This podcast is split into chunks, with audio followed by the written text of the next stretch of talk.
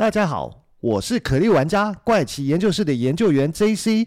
原神启动，首款多平台开放世界原神，点击下方资讯栏了解更多。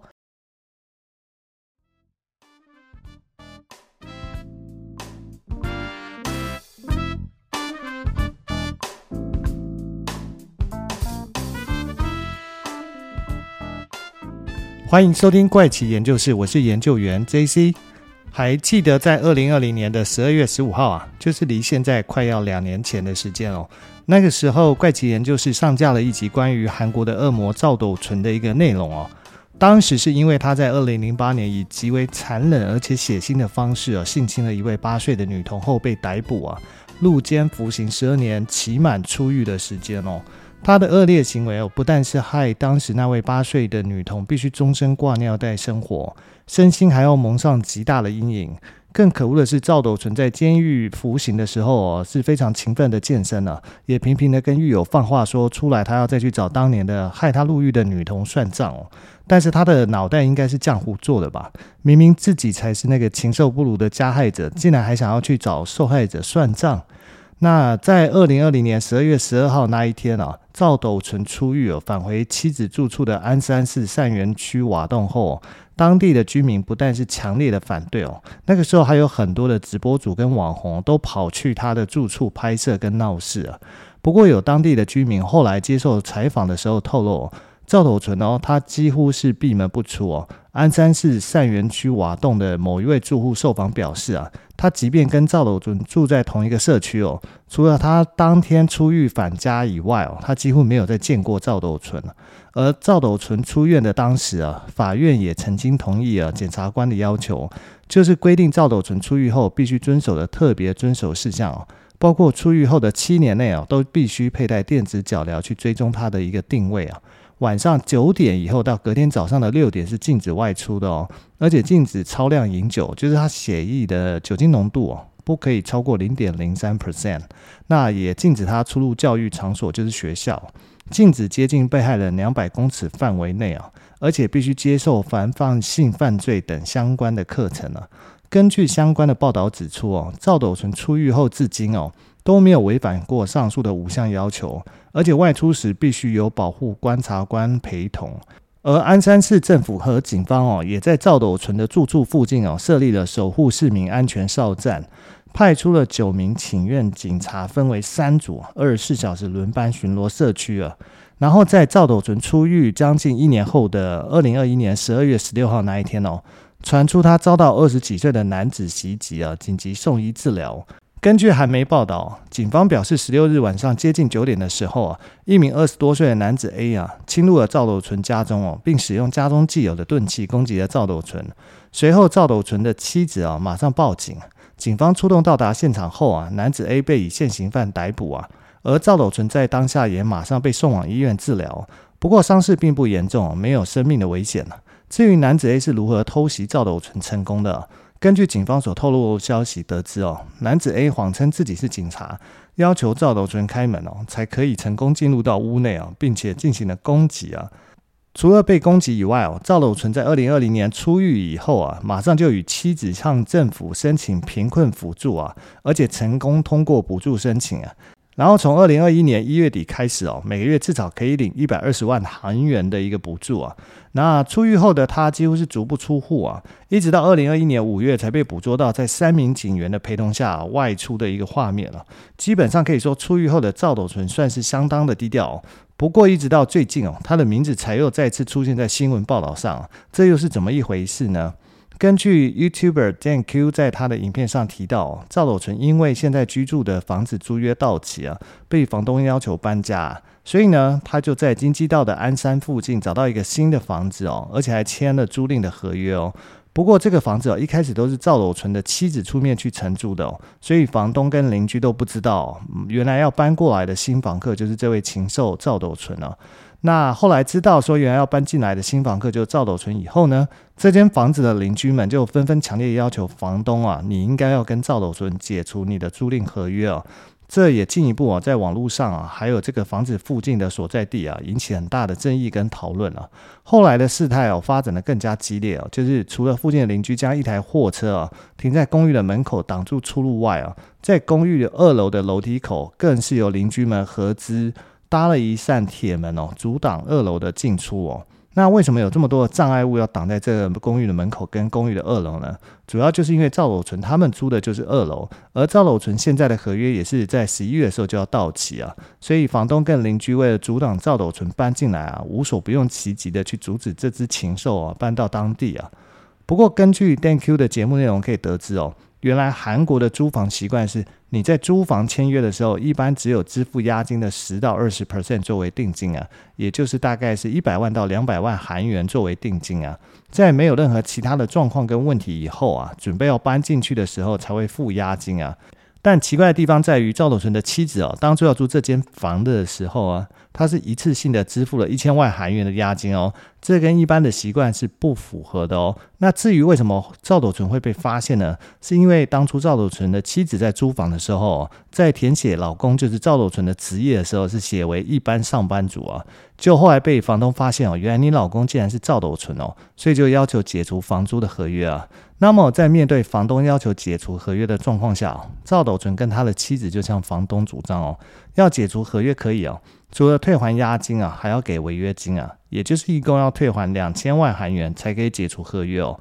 不然的话就只能走法律来处理了。不过根据韩国的新闻报道发现哦，其实在十一月初的时候。赵斗淳的妻子也在其他地方签了房屋的租约哦，一样付了定金啊。可是后来被房东发现是赵斗淳跟妻子要搬进来以后，就付了违约金并解除合约哦。因为赵斗淳这一家啊，频繁发生租房啊，却被发现身份后被房东付违约金来解除合约的状况，所以才会有这一次租房不是付定金，而是直接付大笔的押金哦。猜测呢，可能是赵斗淳一家哦，想要透过一次获得大笔的违约金才这样做了。那在讲完赵斗淳出狱后，一直到最近发生的新闻啊，也要正式来跟大家分享这一集的故事啊。不过在开始讲今天的故事前呢，我先回应一位听众朋友的留言哦。先谢谢这位听众朋友的留言。不过呢，这位听众朋友在留言上写到，希望我可以增加鬼故事相关的主题哦。但是我个人是觉得鬼故事的主题对我而言有点困难，因为我自己也会怕鬼啊，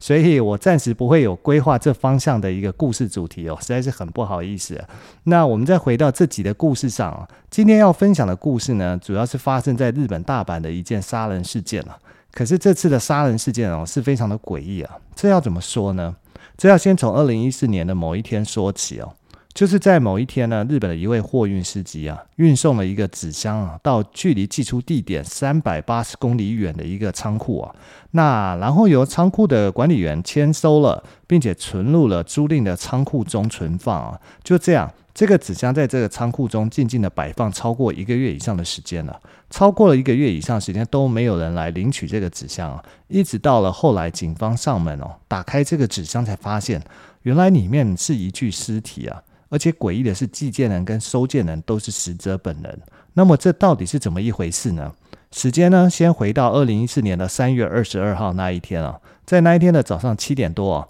位于日本大阪西城区的一家养老院的护理主管哦，收到医院护理师冈田里香的一个请假的信件了。这位当时二十九岁的冈田里香哦，是养老院里面工作最为积极勤快的护理师哦。自从来到养老院工作后，几乎没有请过假。所以主管马上就批准了冈田里香的请假申请哦。可是呢，就在过了一周的时间以后，冈田里香还是没有来上班哦。在他没有来上班的这段期间呢，几个同事也曾经轮流打电话给他过，但是从来都没有接通过。所以他的主管就觉得这有点不太正常。那就在三月三十一号的这一天哦，决定让三位同事下班后一起去冈田礼香的住处看一下，看看他是发生什么事情。还是遇到什么麻烦嘛？就这样呢，这三个女同事就在下班后到了冈田礼香的住处哦，发现呢，不管是他们敲门啊，还是按电铃啊，都没有人会回应啊，打电话一样还是无人接听哦。无奈之下呢，这三个同事呢就到物业处想要来了解一下钢铁里香的一个情况啊。但是呢，物业的管理员则是告诉他们，在二十九日，物业也曾经上门找过冈田李香来收物业费哦，一样是没有人应答，打电话也不通啊。随后呢，管理员就发了手机简讯问他，结果没想到过了两天，竟然收到回复的一个简讯哦，说自己这几天有事外出哦，不在大阪哦，物业费可不可以等过几天回来大阪后再补交啊？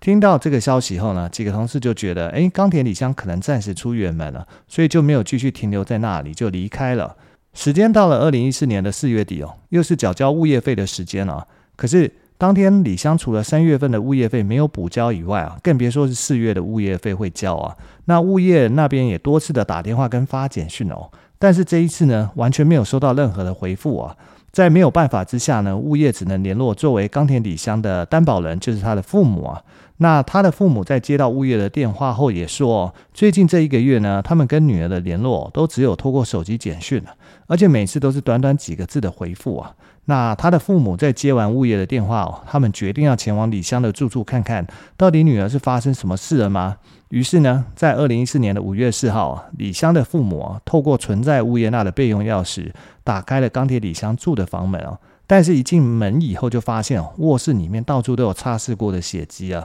房间里面的物品也有被翻动过的痕迹啊。见到屋内这样的状况啊，李香的父母觉得不对劲啊，马上报了警啊。警方在接到报案以后啊，立即针对冈田李香的各种资讯进行调查，才发现了，原来在这一个多月的时间里面哦。有以冈田李香的身份办了多张的信用卡，这些信用卡的总消费额度啊，竟然超过了一百万日元啊，几乎全部都用来购买衣服跟奢侈品啊。所以警方在结合房间内的血迹判断啊，认为冈田李香很有可能已经遭遇到不测，而且有人呢正在冒用他的身份在外面办信用卡消费哦。于是呢，警方对冈田里香所有的消费记录啊进行了仔细的检查哦，试图要从中找到一些线索。很快的，警方就在一大堆的消费记录中发现一个可疑的线索。那是在二零一四年的四月中哦，冈田李香以信用卡支付的方式哦，在东京的八王子市啊租下了一间储存仓库啊，租用时间是三个月的短期时间哦。那这一点呢，让警方来开始进行思考：为什么冈田李香要在距离自己居住地三百八十公里远的一个地方租一个储物仓库？里面到底储存了什么东西吗？所以呢，在五月二十一号，大阪警方就来到东京八王子市哦，找到了冈田李香租的那间仓库啊。警方在打开仓库后，发现里面放了一个长两公尺、宽八十公分、高四十公分、重达五十公斤的长方形纸盒。那上面贴着一个货运签收单哦，品项上面写的是玩偶哦。那根据签收单的发送时间来看呢，此箱是在三月二十四号从冈田李香位于大阪的住处所寄出的哦。那是在四月中抵达八王子市的，然后寄件人跟收件人都是冈田李香哦，而且在备注一栏中还写，里面的玩偶是粘土做的，所以不用担心要轻放这件事情。那看着眼前这个大纸箱哦，警方其实已经做了心理准备哦，因为刚刚他们在打开仓库大门的时候呢，就闻到了一股恶臭味哦，所以警方已经意识到，在这个纸箱里面装的很有可能是一具尸体啊，而且很有可能就是失踪的冈田李香的尸体啊。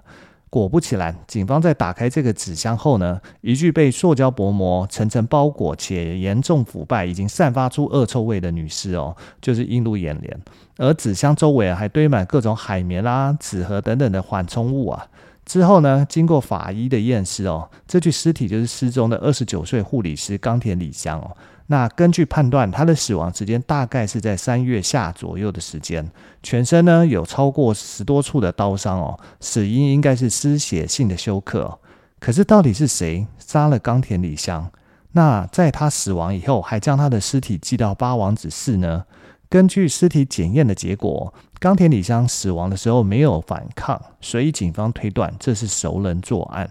另外呢，警方发现，虽然收件人和寄件人的名字都是冈田李香，并且联络方式也是冈田李香的电话号码，没错，但是在经过联络货运公司后得知哦，当时预约取件的时候，嫌犯使用的电话号码并非是冈田李香的手机号码。经过调查得知哦，这个号码的主人叫做大石由里哦，是一位二十九岁的巴西籍日裔女子哦，是日本巴西的第三代混血儿。小时候呢，跟随父母在日本大阪生活，而且和受害人冈田里香是好朋友。中学毕业以后呢，由里和父母回到了巴西哦。但是在二零零五年，当时二十岁的大石有里哦，又一个人回到了日本，并且在东京八王子市的一家超市打工哦。但是当时的他呢，其实是一名非法滞留日本的外籍人士哦。有了身份资讯以后呢，警方又对纸箱做了鉴定哦，果然在纸箱上提取到了大石有里的指纹哦。基本上呢，大阪警方就确定了大石有里就是杀害冈田李香的凶手。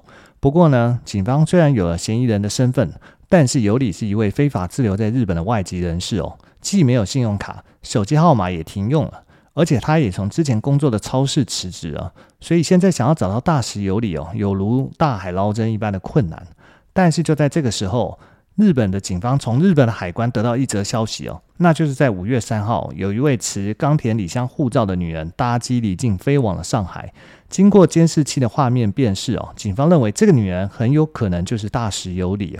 而尤里之所以能够拿到冈田李香的护照呢，其实是因为当时日本申请护照可以使用没有照片的健保卡作为办理所需的证件了。那大使尤里就利用这个漏洞啊，用冈田李香的个资办完护照，再贴上自己的照片作为护照上的照片了。就这样，大使尤里成功办到了冈田李香的护照。不过，由于中国跟日本之间并没有引渡条例哦，所以日本警方无法前往上海抓人。更何况大石有里还是巴西籍哦，所以这件事情呢，就成了涉及三个国家的跨国案件了。然后消息一经曝光哦，迅速在日本国内引起巨大的一个舆论讨论啊，各大媒体呢都前往上海去寻找大石有里哦。很快啊，这群跨国追踪的日本媒体啊，竟然找到一位疑似是大石有里的人哦。当时呢，他住在上海的一个朋友家哦，但是每天都无所事事的逛街、买衣服、吃饭哦，甚至还跑到日本驻中国的上海领事馆去办理手续哦。后来呢，他似乎是看到日本这边哦，有非常多关于这起案件的报道啊，里面充满了对他的一个指责跟咒骂，可能是心理压力太大，所以在二零一六年哦，他选择自首啊。上海警方立即以假冒身份非法入境哦，将其逮捕，并在二零一七年将他移交给大阪警方哦。虽然呢，一开始他不太配合大阪警方的调查，但最后还是交代了自己的作案动机啊。那大使有里就说啊，其实，在二零零五年的时候，他跑回日本的时候就没有打算再回巴西啊，所以呢，他在八王子市啊，先找了一个超市收银员的工作，就这样子，他自己一个人在这边生活了三年了。就这样，一直到了二零零八年，在一个偶然的机会下，他认识了一位来自上海的女留学生哦，两个人很快就成为无话不谈的好朋友。到了二零一一年哦，大石有里甚至搬进了这位留学生的住处哦。由于这位留学生的家里环境非常的优渥，日常开销都是这位留学生在付款了，也因此大石有里啊，慢慢的就依赖上了对方。但是时间到了二零一三年哦，这位女留学生毕业了，而且在上海的广告代理公司找到一份工作机会哦，所以很快的就离开了日本哦。这让大石有里哦倍感失落。因为他已经习惯啊，吃喝消费跟住哦，都是依靠这位女留学生啊。那他的本身呢，又是非法滞留日本的外籍人士身份，而他又不想离开日本，所以这让他非常的苦恼啊。所以呢，他想起了自己小时候的好朋友冈田李香哦。于是，在二月中哦，他透过 Facebook 联络上这位十几年没见的好朋友。那接着就是经常的约他吃饭聚餐啊。接着，他就提出了想要冈田李香帮自己办一本假护照，但是每一次提出呢，都遭到了李香的拒绝哦。到了三月二十一号这一天哦，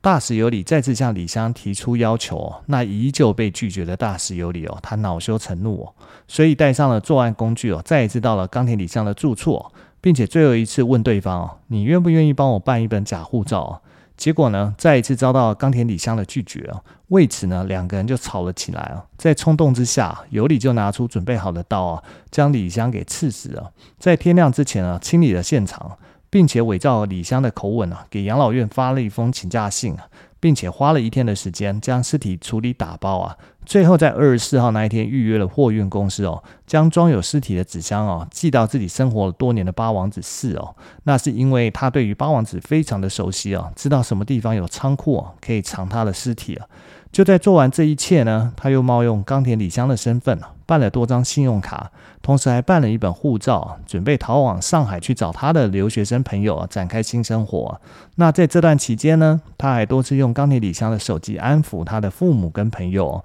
只是为了给自己的逃跑计划多争取一点时间了。然后就在同年的五月三号啊，搭上了飞往上海的飞机啊。那最终这起案件呢，就在有理智手下水落石出啊。然后在二零一九年啊，大石有里也被日本法院判处了无期徒刑啊，那入监服刑啊。一场原本开心的同学会哦，没有想到最后竟然会成为悲剧的开始哦。好了，那这集分享的故事就到这边结束啊。那结束之前，还是想要宣传一下，一样是要请各位听众帮忙。如果你也喜欢收听怪奇研究室的节目啊，而你也是使用 iPhone 手机收听的话，那就要请你动动手帮帮忙，在 Apple 的 Podcast 给怪奇研究室一个五星好评。如果能加上留言的话就更好。如果有你的五星好评的支持哦，就是做节目最大的一个鼓励跟动力哦。所以，请听众朋友们支持帮忙给一个五星好评哦。这集节目呢，就先到这边结束了，我们下集再见啦，拜拜。